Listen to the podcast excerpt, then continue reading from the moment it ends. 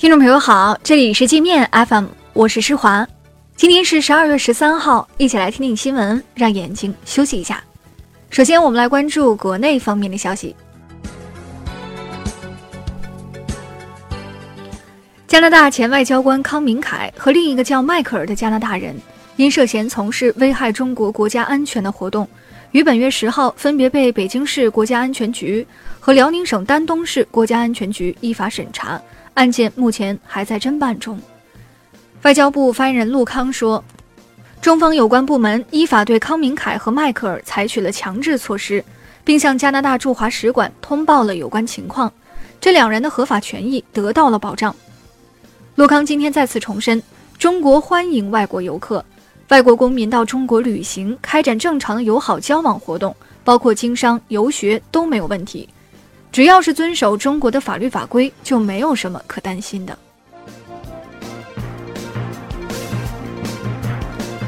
特朗普放烟雾弹，称中国已开始重新购买大量美国大豆。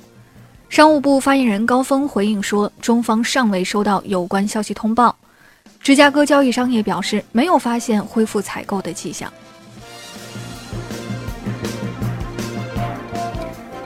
今年起施行的《南京市国家公祭保障条例》对今日行为划定法律红线。条例禁止歪曲、否认南京大屠杀史实，侮辱、诽谤大屠杀死难者、幸存者；禁止编造、传播有损国家和民族尊严的言论；禁止在抗战纪念场所使用日本军服、旗帜，及通过拍照、录像在网上公开传播。北京景区将对儿童票实施双轨制，身高一米二和六岁以下的儿童，只要满足其中一个条件，都可享受免费优惠。深圳一名女教师搭乘滴滴顺风车回学校，途中被司机抢劫杀害，凶手十一号被深圳中院一审判处死刑。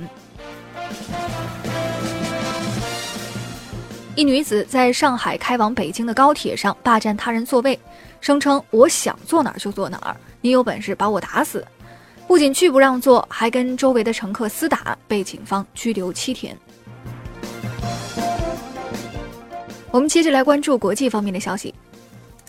加拿大充当美国马前卒绑架孟晚舟，被全球舆论嘲笑。爱护国家名誉的加拿大人自尊心深受打击。该国许多网民在社交媒体上要求特鲁多政府释放孟晚舟，并向孟晚舟和中国道歉。一名加拿大人还专程前往中国驻加大使馆，就加拿大政府的错误行为表达歉意。川普称，只要能给美国的贸易谈判带来帮助，他可以干预孟晚舟事件。美国国际法律师布鲁斯·费恩说。川普的表态证明，孟晚舟事件不是单纯的法律事件，而是潜藏着政治动机，不符合美加两国的引渡精神，因此孟晚舟不应该被引渡到美国。美国经济学家杰弗瑞·萨克斯撰文说：“违反美国单边制裁措施的美国企业数不胜数，如果川普要抓企业家，应该先从美国抓起。”美国芯片巨头高通对苹果展开追杀，一边向福州中院申请强制执行，禁止苹果继续销售被列入禁售令的七款手机，一边游说美国国际贸易委员会对 iPhone 实施进口禁令。印度消费者热衷到中国电商平台上买东西，让印度官方感到害怕，担心本土制造业遭到冲击。印度官方计划出损招来限制剁手党，要求每人每年在中国电商平台上购买的东西不得超过四件。韩国因二战劳工索赔案跟日本翻脸，警告日本再不赔偿就冻结日企在韩资产。日本殖民朝鲜半岛期间曾强征大量劳工到日本当苦力，许多人被压榨致死。川普的心腹律师科恩因违规帮助川普支付情妇封口费等罪名被判刑三年。科恩在法庭上说：“他帮川普干了不少脏活，对川普的愚忠使他走上了黑暗道路。”美国以侵犯人权为由宣布制裁三名朝鲜高官后，朝鲜多家媒体发文批评美国违背新加坡朝美首脑会谈精神，并称美国才是世界上人权问题最为严重的地方，人民生活在长久的不安和危险中。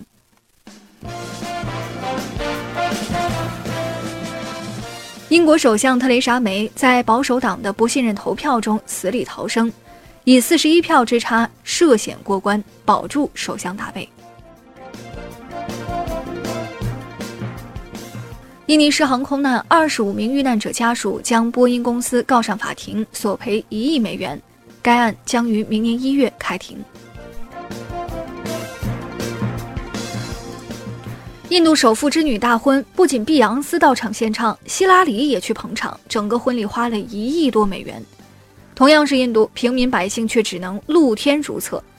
一女孩就因父亲没有兑现在家建个厕所的诺言，报警要求警察逮捕她的父亲。